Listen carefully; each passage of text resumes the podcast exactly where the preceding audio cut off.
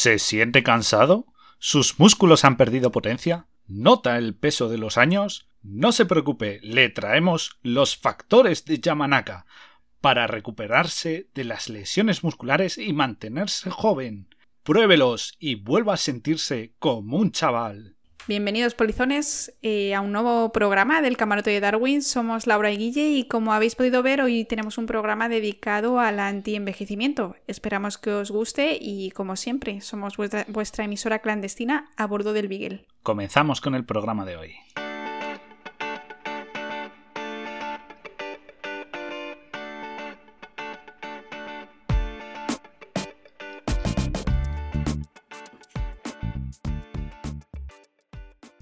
Pues como bien ha dicho Laura, hemos preparado un programa dedicado a la ciencia del envejecimiento con dos estudios de un mismo investigador que la verdad nos van a dejar bastante sorprendidos.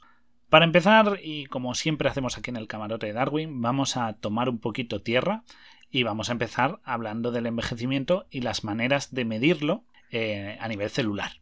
Entonces, el primero que vamos a ver es la inestabilidad del genoma, es el primer factor que se tiene en cuenta a la hora de, ver cómo envejece, por la suma a lo largo del tiempo de lesiones del ADN. El ADN sufre esos daños y bueno, pues se va acumulando y se va pudiendo determinar. Por otro lado, tenemos el acortamiento de los telómeros, de los que ya alguna vez hemos hablado en los cromosomas, de las células somáticas. También tenemos el estrés oxidativo y lesiones oxidativas, que sobre todo son importantes las que son a nivel mitocondrial. Otro de los factores que tenemos para determinar este envejecimiento celular es la glucosilación de las proteínas. Y por último, y el que vamos a abordar hoy en concreto, son las alteraciones epigenéticas que conducen a la modificación de la expresión de los genes. Esta última, que es como bien he mencionado, la que vamos a abordar hoy, se refiere a cambios en las marcas de ADN que van a determinar cuándo o cuánto de un gen determinado se produce. Es decir, los genes, como bien sabéis, se expresan y a veces no se expresan siempre. Se expresan pues ante factores externos o y no siempre en la misma cantidad. Entonces, lo que vamos a valorar es esto, porque como bien sabemos todos, el ADN de una célula de la piel por ejemplo, y de una neurona es igual. Sin embargo, lo que cambia es su forma y su función. Es decir, es la misma célula, pero cada una se dedica a una cosa distinta. Y los genes que expresan son distintos. Y de ahí que tengan pues ese aspecto y ese funcionamiento. Y eso es gracias a la denominada epigenética. Lo mismo ocurre con el envejecimiento celular del que estamos hablando. Estas marcas de ADN son reversibles, aunque sí es verdad que es cierto que se pueden ir acumulando con los años y es lo que hemos visto que, o lo que vamos a ver, que los científicos pueden ver y leer, entre comillas, para determinar cuál es la edad de una célula, usando este parámetro. Para que os hagáis una idea un poquito, estas, estas expresiones de genes, esto sería un poco como ver los círculos de lo concéntricos en el tronco de un árbol. Es decir, estas marcas pues, nos determinarían qué edad tienes, algo parecido, aunque a un nivel un poquito más celular. ¿Verdad, Laura? La verdad es que es un ejemplo muy gráfico. Y otro concepto que tenemos que explicar hoy antes de, de, seguir con los experimentos es el de células madre. Todos hemos oído este término, de hecho hay un montón de memes por internet, pero ¿qué significa exactamente célula madre? Una célula madre es una célula indiferenciada, es decir, no es ni neurona, ni célula de la piel, ni nada de eso. Es un lienzo en blanco. Es literalmente solo una célula que podría convertirse en cualquier célula de nuestro cuerpo. Podría ser una neurona, podría ser una célula del ojo. Las típicas que todos conocemos se denominan totipotentes, es decir, se pueden convertir en cualquier tipo celular, toti, ¿no? Totipotente, potencia de todo. Sin embargo, hay unos tipos de células madre que son intermedias, a medio camino de diferenciación. Estarían entre las células totipotentes y las células pues por ejemplo las de la piel, sería un punto intermedio. No se pueden convertir en todas, pero se pueden convertir en algunas. Estas se llaman pluripotentes y aunque las totipotentes son raras en los adultos, las pluripotentes son bastante más comunes.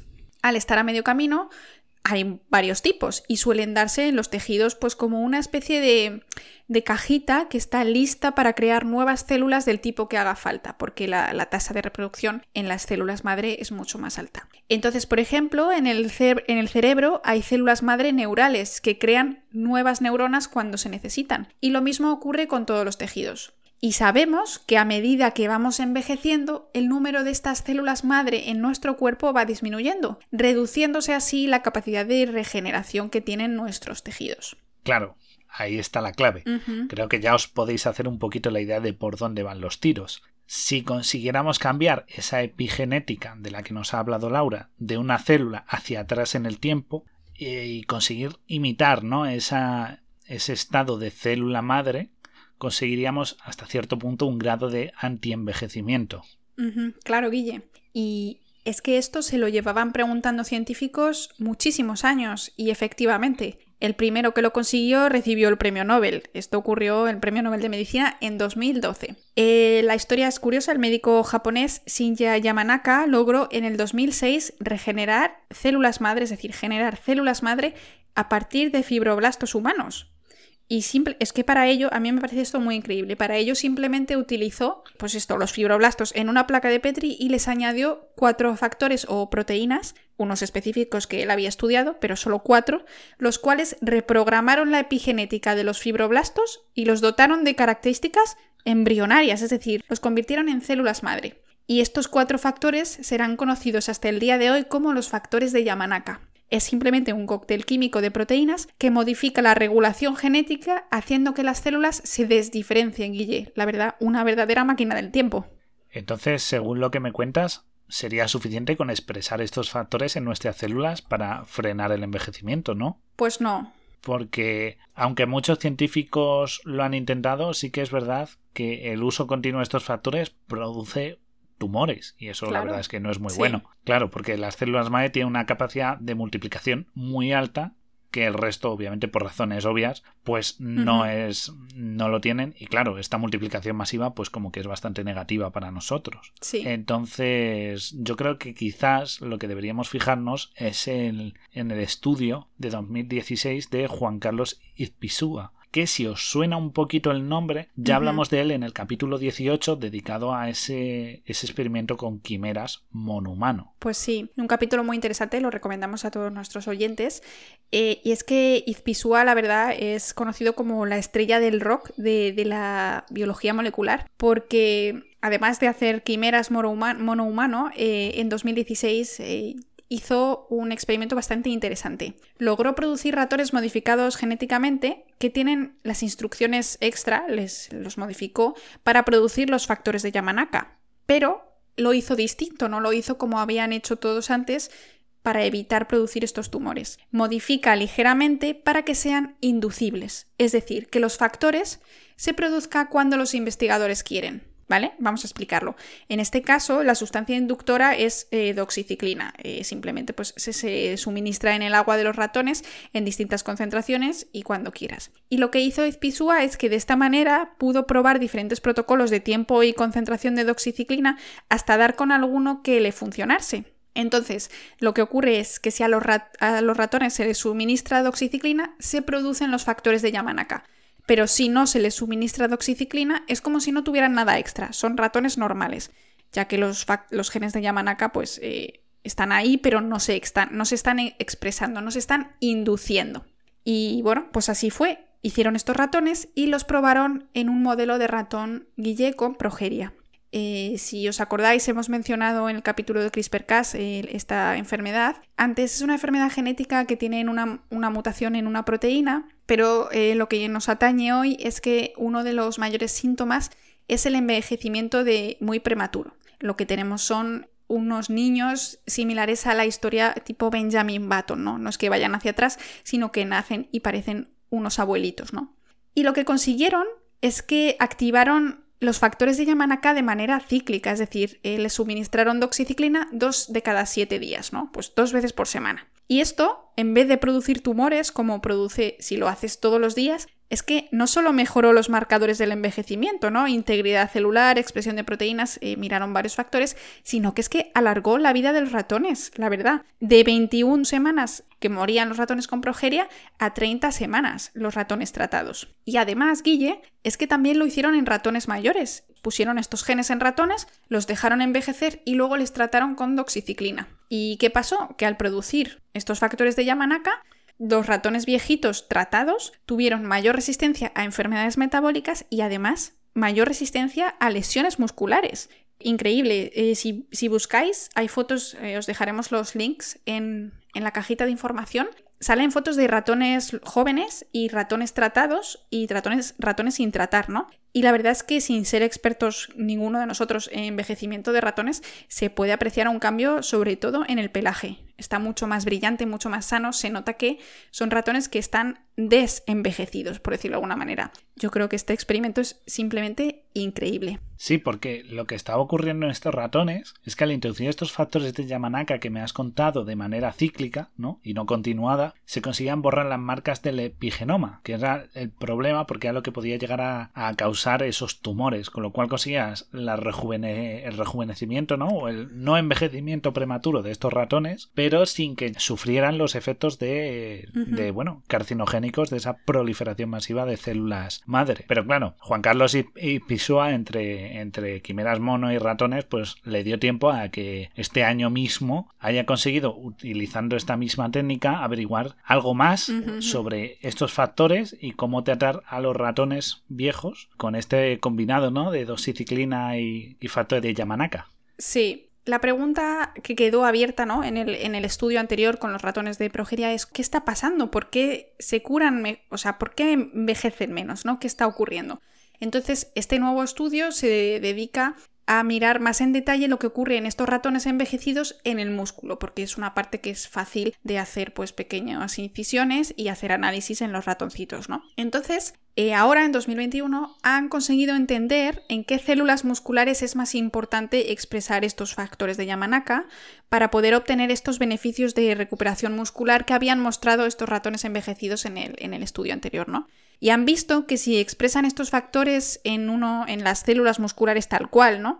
Que hay pues varios tipos de, células rápidas, lentas, tal, pues en unas específicas que son sobre todo las rápidas y las propias de las propias células musculares y no en otras, consiguen la mayor, el mayor beneficio de, recuperación muscular. Y se han dado cuenta de que se promueve la creación de, bueno, sorpresa, células madre musculares, ¿no?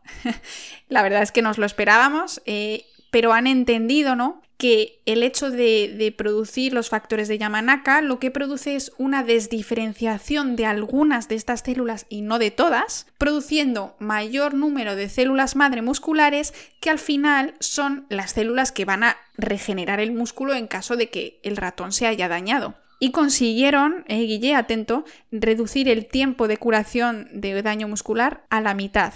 A la mitad, o sea, increíble. Pero eso es, eso es increíble porque, claro, eso puede tener unas, unas aplicaciones médicas enormes. Por ejemplo, a, no solo a lesiones de deportistas, sino también a personas mayores, ¿no? Que pierden esa masa muscular o por algunas enfermedades o a lo mejor gente que pasa mucho tiempo en cama, como está pasando ahora con el COVID, la gente que está intubada y tal, que pierde masa muscular, pues a lo mejor estos factores es importante porque puede ayudarles a una, una rehabilitación más rápida, con lo cual es un factor muy interesante esto de los, de los ratones.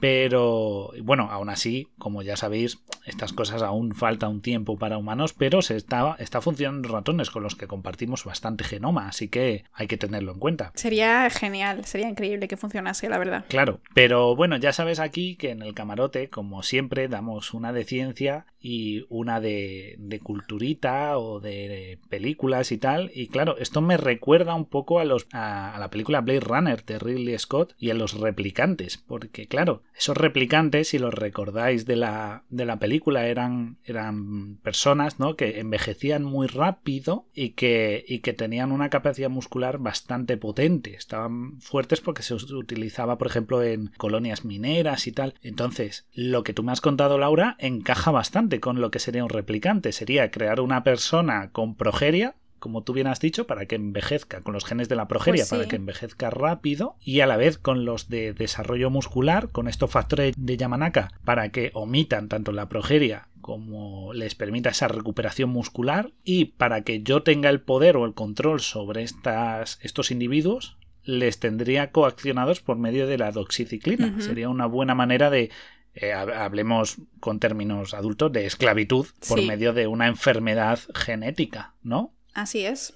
Sí, sí, la verdad es que si lo quieres usar para el mal, puedes usarlo, pero bueno, Esperemos que lo queramos usar para el bien, ¿no? Sí, sí, se utilizará para el bien, pero lo que nos vuelve a mostrar la ciencia es que aquellas películas que no hace tantos años veíamos como un futuro alejado totalmente de la realidad y distópico, eh, se aproxime cada vez más y más y más hacia nosotros a un ritmo vertiginoso.